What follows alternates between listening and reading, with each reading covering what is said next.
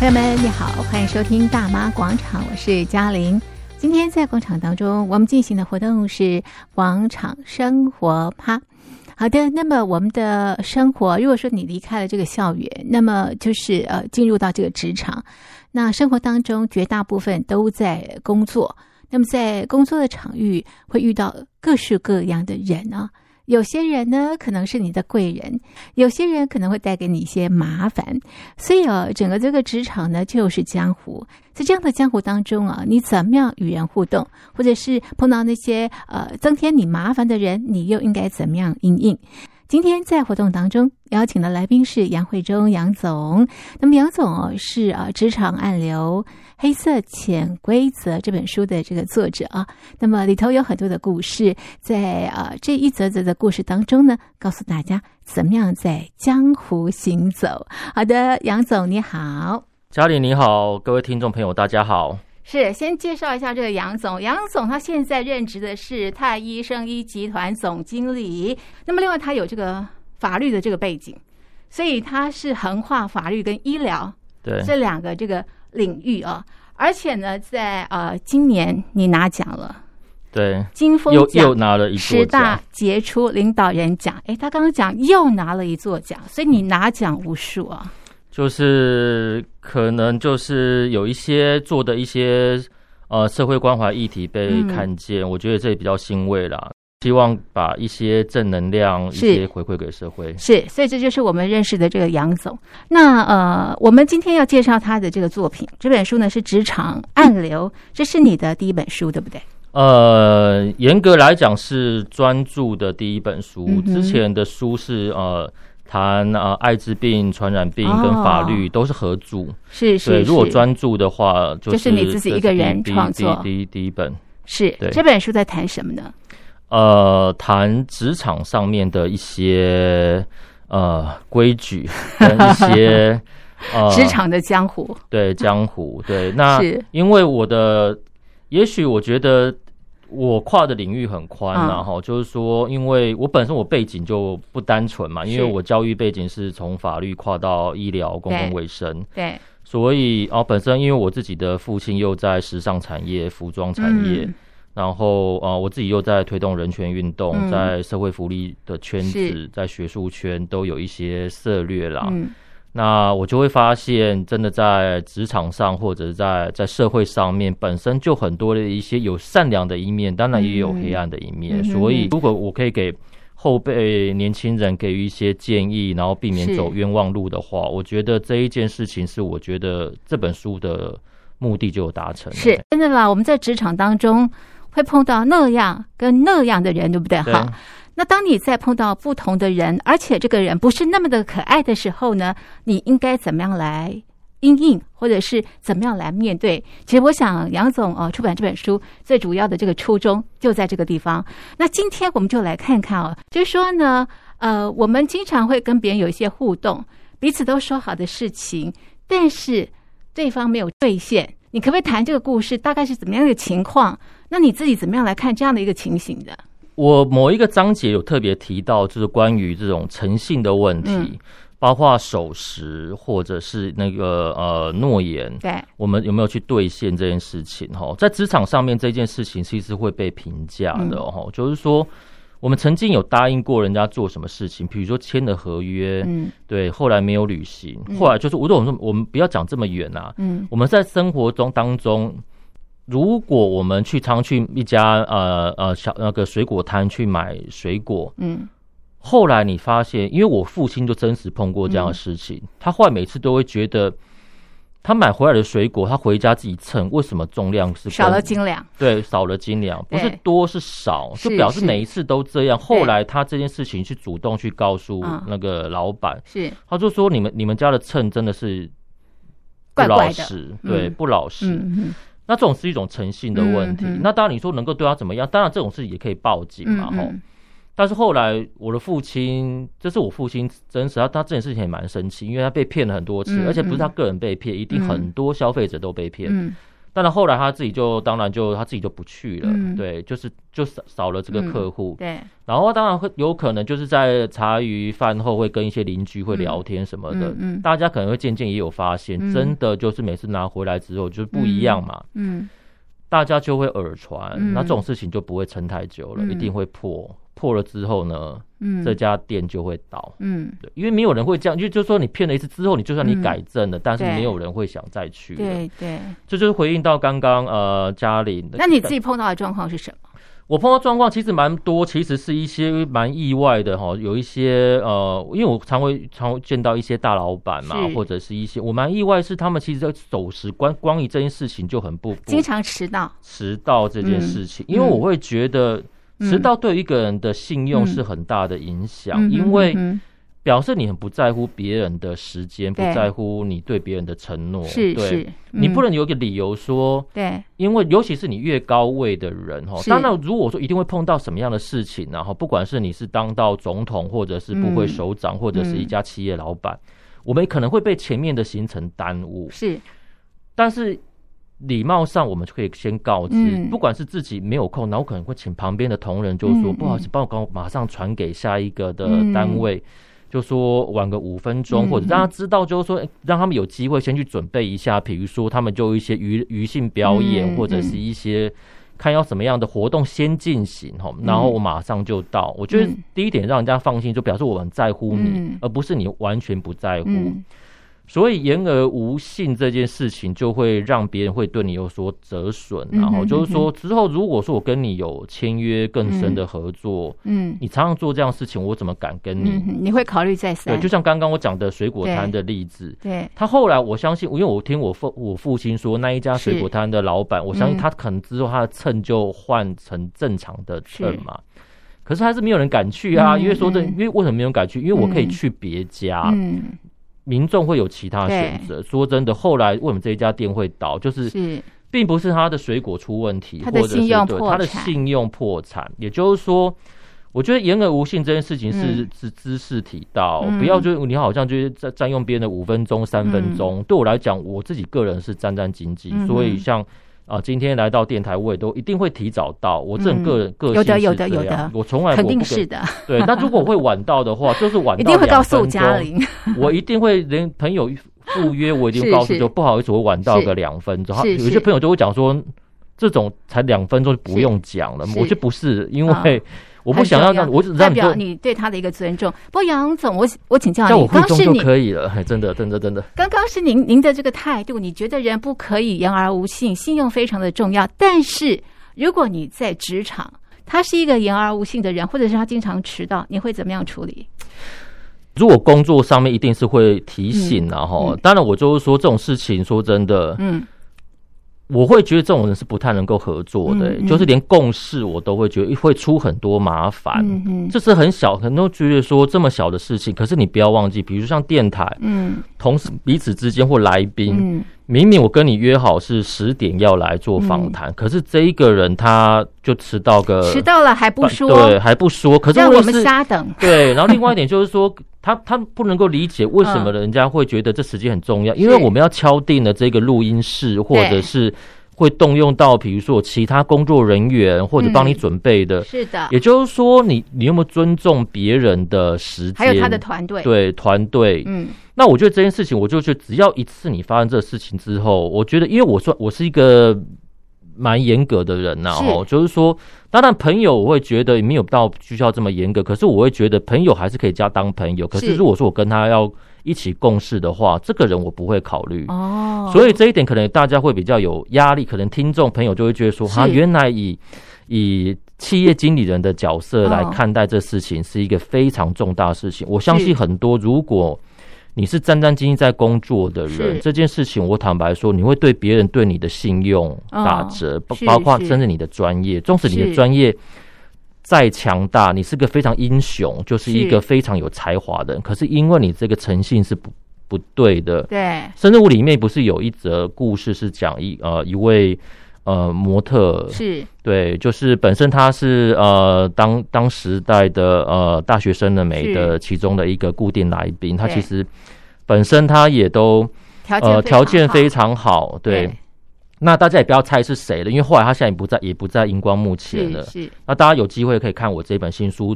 这一位大学生的美呢，这一位固定的来宾发生了什么事情？嗯，嗯其实简单来讲，就是说他原本答应了，就是一个已经有签约，甚至有拿钱的工作了。嗯、后来他自己就爽约，就完全不处理了。嗯，后来这件事情就一路上面不止在我这边被封杀，嗯，嗯连他后来要进入模特产业，嗯。都被封杀，影响层面非常对。后来他就消失在荧光幕前。但是我要说，是是这件事情，我有时候我也在检讨说，嗯，是我的原因吗？可是我发现不是，因为我没有到处去跟别人讲他的事情，对对，只是因为别人会跟我确认。我这本书有上面有提到，是当初他去呃模特选拔的时候，他想要走入模特圈嘛，是对。那台湾有第一大跟第二大的模特公司，然后那时候就有。呃，里面的秀导跟呃评审就来询问我说，他曾经发生过什么事？你看，我这本书有一个很大的重点，就叫“修度诶丢”，世界真的很小，修度诶丢。不要以为你当初做过不诚信的事情，别人不会知道。可别人会要从别人身上来探听，因为别人就会问我说，他曾经在我这边是不是有发生过什么事情？是是是。那为了，那我我也可以选择不说嘛，哈，那。但是如果对方因为他这个事情对他来讲，他的他要用要不要用的会会不会影响到他？如果之后用了这个人，你怎么我跟他又是好朋友，你怎么不早点跟我讲他这个人有出了什么问题？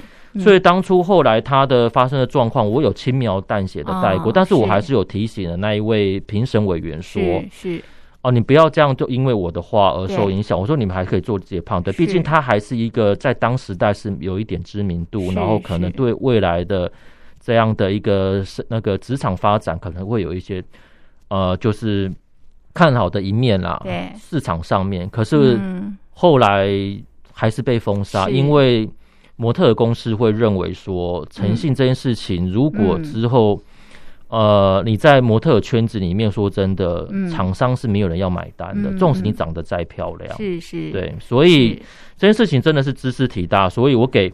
呃，如果有机会给年轻人一个提醒跟建议的话，嗯、这件事情我坦白说，不要以为这件事情很小。这世界上你曾经做过什么迟到一下，或者是你本来签了约后来不履约。嗯。这个没什么，我相信你这一辈子就不用再婚了。嗯，没有什么天衣无缝的事情，对不对哈？你做过的事情，大家都可能会知道的。所以这个信用非常的重要。现在这个八月份了啊，所以很多的这个呃新鲜人呢要就职了啊，要进入到这个职场啊。我们也提醒所有的这个年轻朋友，到了这个呃职场呢，那么呃重承诺啊，那么这个呃信用是非常非常的这个重要的。那么再来呢，我们来谈谈，其实啊，这个杨总其实见过很多知名的人物，对不对哈？然后呢，常常很多人也对你提出了无理的要求。我们很想知道，到底有哪些无理的要求啊？因为他们搞不清，他们以为可能看，嗯、因为我看起来有相对的啊年轻哈，嗯、对，就是以企业经理人或者是那可能我看起来也比较可能也比较和善，所以很多人会不知道我其实就是职名片上职称的。的的的位置是很多人会以为我就是一般的呃业务头啊，业务主管或者是公关，所以他们会怎么样呢？那就会比较不客气嘛，就会觉得啊，你就是一个。小喽啰而已嘛，你代表你老板来跑腿什么的，就呼之即来挥之即去。对，是可能会希望你买单嘛，很对你讲话不客气，甚至主动叫你主动要做什么事情来接我啊，或者说要陪我去逛街买包包啊什么的。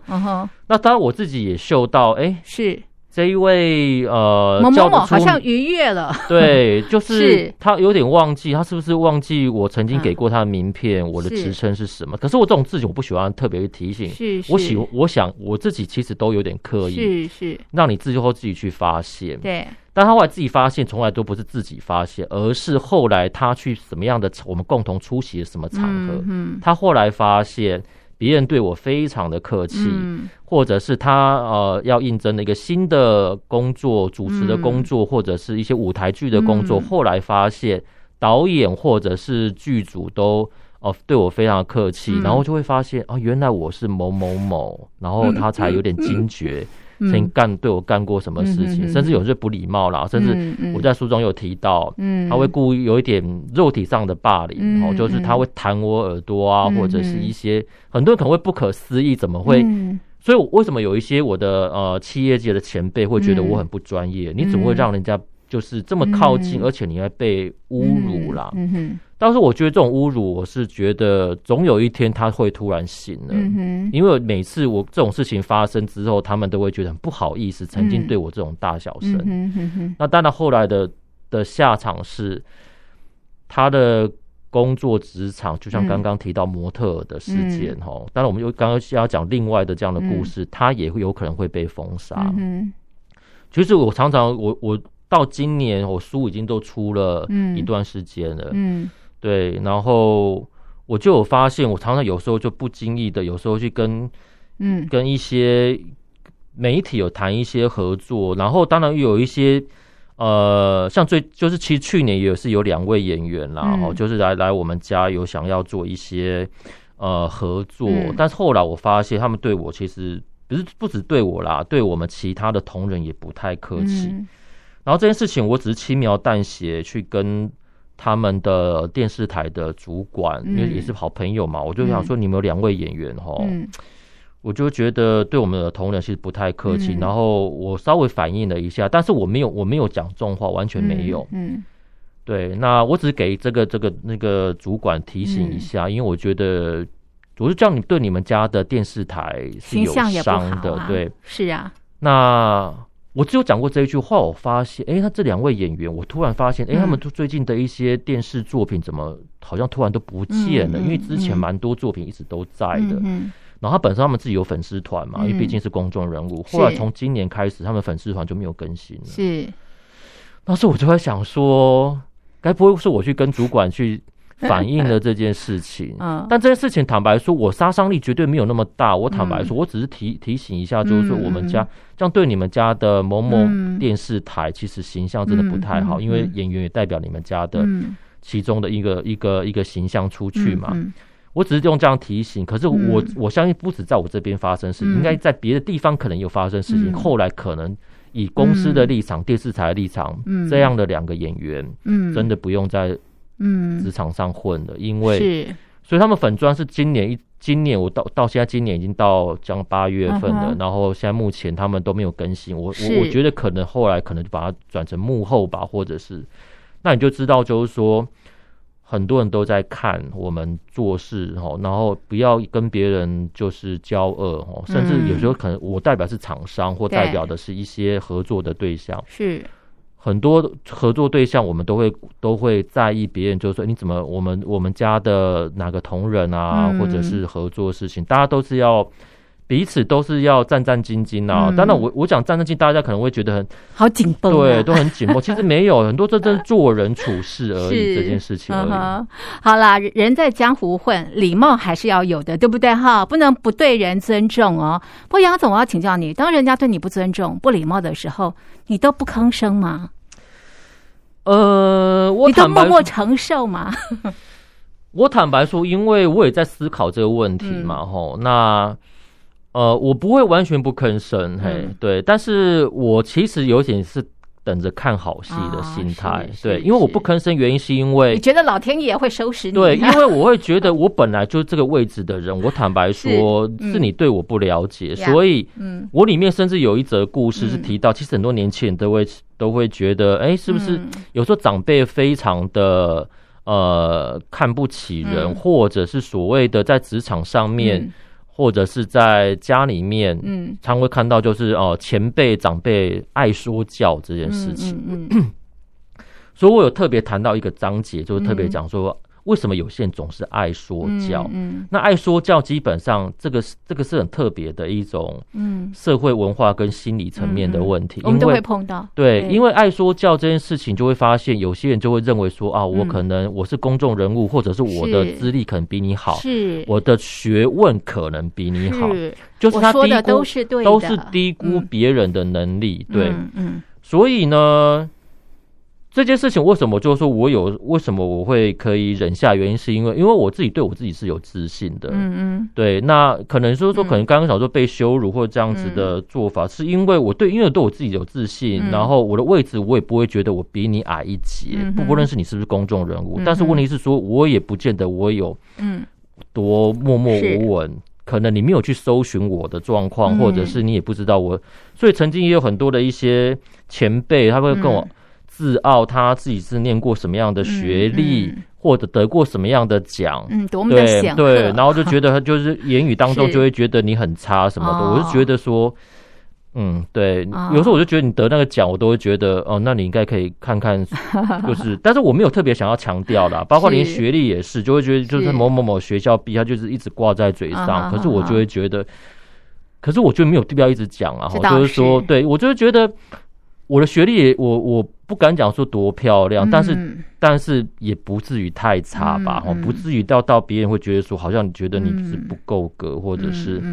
但是我觉得这种事也不用去明讲，因为自然会自己破嘛。嗯嗯，那破了你就会发现可以看等着看好戏，他就会觉得突然尴尬。他曾经对你一些指指点点，但事实上说真的，为什么我可以这么忍气吞声？嗯，我其实也没有忍气吞声呐，因为有些事情就会觉得让他去表演吧，他觉得他自己有一些跟着跟着这个。对，但是你就可以看得出来，这样的人他可能有一点自傲自大。对，就是其实不太去。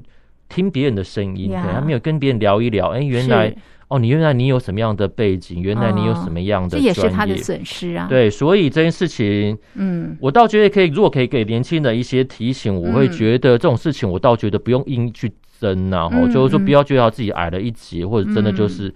我倒觉得我们对自己有自信在当中。那如果真的不足的话，说真的，在努力，那就努力呀，就表示你还有学习的空间嘛。是啊，是啊。所以我常常看到，我也不觉得我是被侮辱，因为我会觉得，哎，如果他真的觉得有一些，那我自己都会觉得我是不是有一些调整的空间。所以我不代表我，虽然可能人家会觉得您得过了一些奖了，这些奖可能就是非常。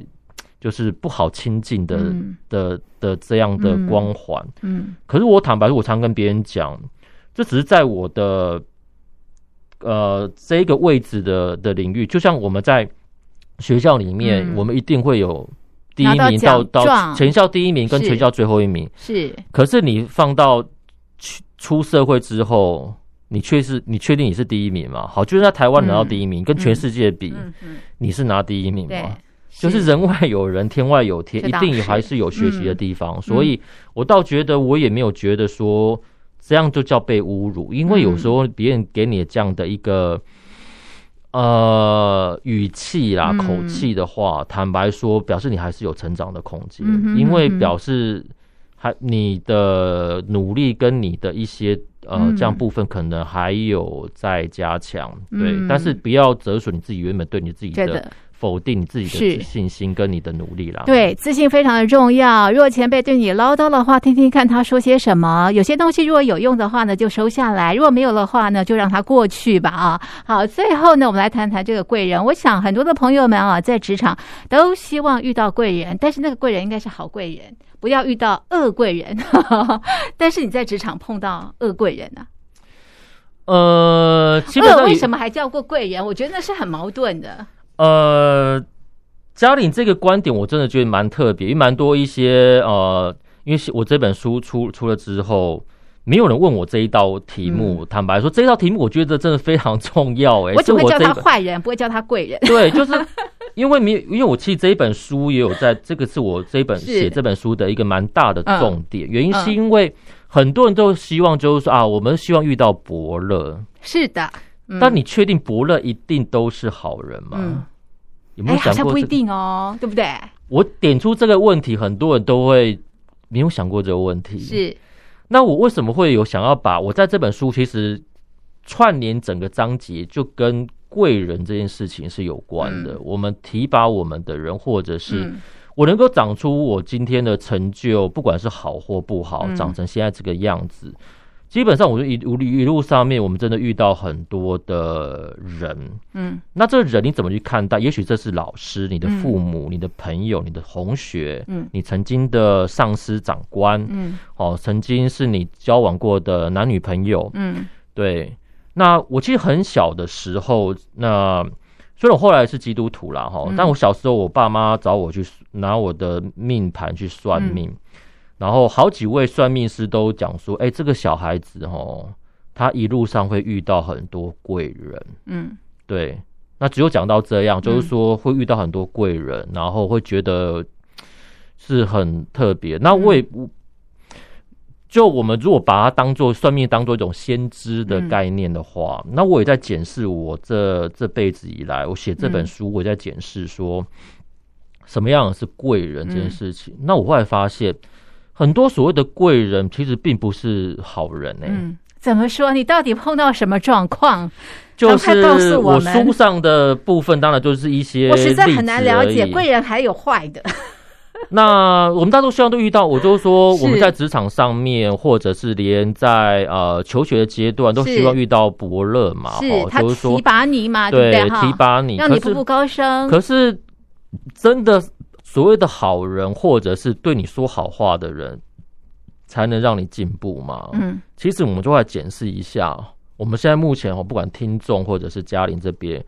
我们稍微回顾一下曾经我们交往的对象，或者是一些曾经的共事过的老板、同事。嗯、像我自己就很感谢我曾经我我后来呃出社会的第一份工作，我的那一位呃主管。我的直属主管，他对我非常非常严格，几乎是像羞辱似的，一天到晚就摔我东西，嗯、甚至我主动的，因为她是女女性的主管，嗯，那偶尔我们出差的时候，我会帮她拿包包，嗯、他当下就会丢在地上，就是说你是看不起女人是不是？嗯、可是我会表表达是，哎、欸，我想要的善意总会被人家曲解，嗯，嗯就是我他自己常自认为他自己是一个女暴君呐、啊，嗯、那。但是后来我其实我跟他后来相处，其实就不到一年的时间，然后后来我换单位了。对，我到至今我都还蛮感谢他，因为我出社会的做人处事的标准，因为初恋就初恋也是一种标准嘛，你你你在对人的一个喜好的标准，出社会你你的主管就是给你立下了一个做人处事，尤其是做事情的标准。那因为主管非常严格，非常的不合理，在别人眼中会非常非常的不合理，因为态度上面就暴躁，然后就情绪勒索啊等等。可是后来我，因为我当时我的第一份工作，嗯，嗯对我来讲，后来我经历过，我都会觉得，嗯，这个没什么。嗯、甚至因为我我是先工作了一年半之后，后来才去当兵，嗯哼，对。当兵，后来当兵，我都会觉得非常轻松，因为我真的觉得，在我这一年跟那位女主管的相处，我都会觉得当兵根本就是小 case，真的是。很轻松，好不好？怎么会有人半夜会哭呢？或者是，所以贵人以不同的形式来教导你。然后后来这一位，呃，其实他是蛮有名的知名人物，嗯、他也是个什么某知名人物。他现在他现在已经连续两届啊担任监察委员。嗯嗯嗯，嗯嗯我还是很怕他，我坦白说，嗯、可是。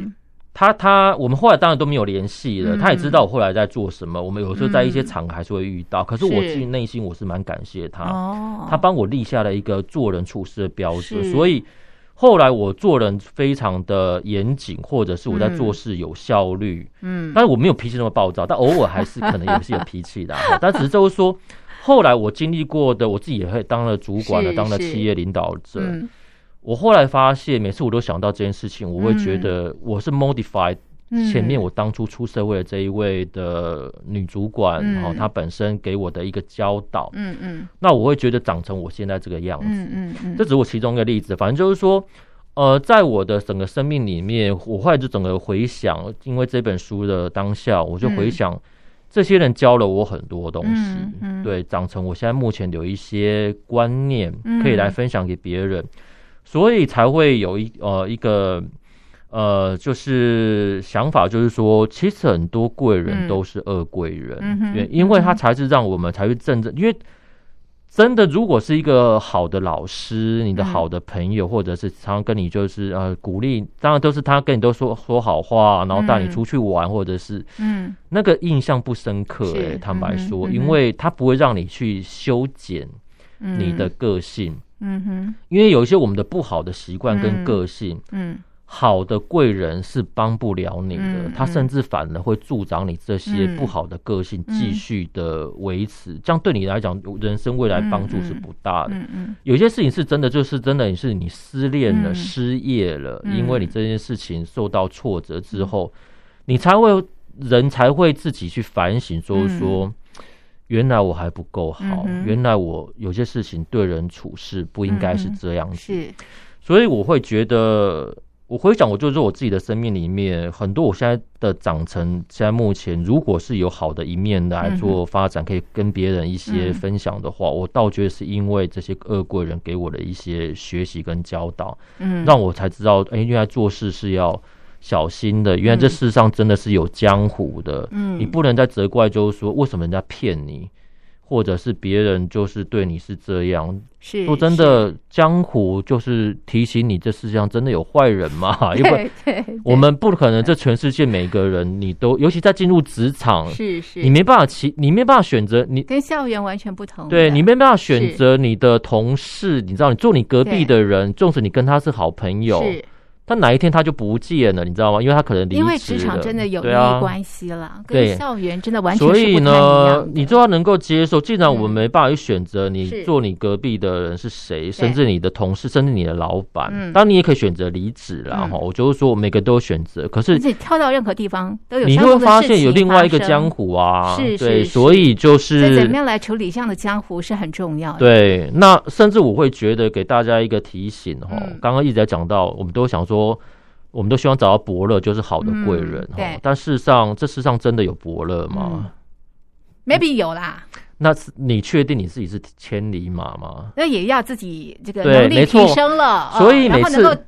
掌握那样的这个伯乐或者是机会，对，也就是说这样，所以不管是伯乐或千里马，嗯，第一点自己都还要反省，自己真的有够格到当千里马吗？嗯嗯，如果你不是千里马的话，说这伯乐怎么可能找到你？或者是你也可能不知道他是伯乐。对，所以本身你都要有智慧的去判断，甚至这个伯乐后来发现，也许上帝给你的这个伯乐是真的非常的，嗯、呃。霸 道，或者是真就是你是一个非常，但是说真的会长成那个样子。说真的，你才能够成就你后来五年、十年甚至一辈子的影响力。真的跟这样的鞭策是有关的。我相信，如果你本身是千里马的话，说真的，伯乐对对你来讲不会是轻松的。嗯、就像戴资颖现在目前可以长成这个样子，嗯，嗯呃，世界球后这么维持这么久，嗯哼，说真的，教练对他的一些。的严格程度，包括连他自己也都说，他每天早上一定都是四点多就起来热身。嗯哼，很多国外的媒体朋友问，就会觉得说，那这一这样的有很特别吗？嗯，但是戴志颖常常就回答，是你去问看全世界的所有的羽球国那个选手。有谁可以做到我这样？光这早睡早起这件事，很多选手都做不到。对啊，自律。所以他自己非常的自律，也就是说，别人对他的鞭策，但是自己还是要很多努力的空间。是是是，好的。最后，呃，这个利用短短的时间啊，请这个杨总来跟我们所有的好朋友分享啊，就是我想在江湖都要跟人互动啊，你觉得与人互动有什么样的这个建议？呃，其实。这一道题目，我就会觉得对我来讲，我会觉得我我会觉得我自己又很谦虚的，真是谦虚了，就是说我不敢给别人什么样的建议，因为我自己还在学习。你都写书了，不要再谦虚了，赶快讲。对，因为再谦虚下去，说真的，人家就会觉得你很矫情呐。是的。但是我里面有一句话，就是说与人互动的建议哈，我自己一直会有出现的一段文字，就对所有人谦虚是种安全。我这本书一直有强调，很重要。那这件事情，我也是觉得说，就是说，真的是。江湖真的很小，真的修度也丢了哈。这件事情我真的觉得是一个，我们都要时时提醒这件事情。你不要以为对了别人不好，或对别人就是好像撒个谎，或对别人不守信用。嗯这一道的的的孽缘哈，有可能会杀到自己来。其实你在情场上，嗯或者在人际关系跟友谊相处，其实本身对所有人。谦虚，这是一种安全的一种距离，对人友善，对人友善。嘿，所以呢，就是我们本身要心存善念，然后对做人处事这件事情，那你也不要去去去很灰心，就觉得说，呃，你只有接受好的事情，接受好的人，接受好的贵人。嗯，我们应该要学习做好一切不喜欢的事情，接受不喜欢的人，才能。让我们更喜欢自己正在做的每一件事，嗯、对这件事情才会才是一个很正向的。因为我我这本书也给大家一个、嗯、一个提醒哈，如果我有机会给别人提醒的话，嗯，我们之所以会觉得光明，就是光明是一个很很重要，是一个我们觉得是很正向的一个事物的话，嗯它如果没有黑暗，是显不出光明的存在。嗯，所以我的故事一开始都会有黑暗面，嗯、然后我的会中碎碎念都是一些正向面的东西，嗯、所以就是会有一黑一白，嗯、一黑一白，我不会让别人看到全是这职场上或者是社会上面都是黑暗。嗯嗯，就是我的故事的后面，每一则故事后面都会有一些正向跟跟光明面。所以，我还是要提醒，我们没办法阻绝黑暗，我们也不能迎接每天都是亮光，每天都是好心情、好天气。嗯，就是因为我们可以接受黑暗，可以接受亮光，嗯，这样才显得光的可贵。所以，呃，我给这本书，希望给大家，呃，不管读者或听众，希望大家就是在于对于。呃，我们现在目前呃黑色的潜规则在职场上或人际关系上面，嗯、我们都要能够去接受。嗯、然后你怎么正向去看待？那当中有一些我的建议，跟一些我的一些不管叫 paper 或者是一些观念想法，嗯、我希望给予呃听众朋友一些呃可能在当中可以有一些参考，就是说，哎、嗯，我是这样做的，或许是你在当中如果遇到这样的状况。你可以做的是不是可以做比我更好？对，就是互相学习。嗯。好的，这是杨慧忠总经理写给年轻人的十五则故事。那么这本书呢，是《黑色潜规则：职场暗流》。今天在节目当中呢，分享给所有的听众朋友，希望所有的好朋友在江湖都处理得很好，与人互动的这个部分啊。好，那么我们今天的节目呢，就进行到这里。非常谢谢听众朋友的收听，也谢谢杨总的分享，谢谢你，谢谢嘉玲，谢谢各位听众。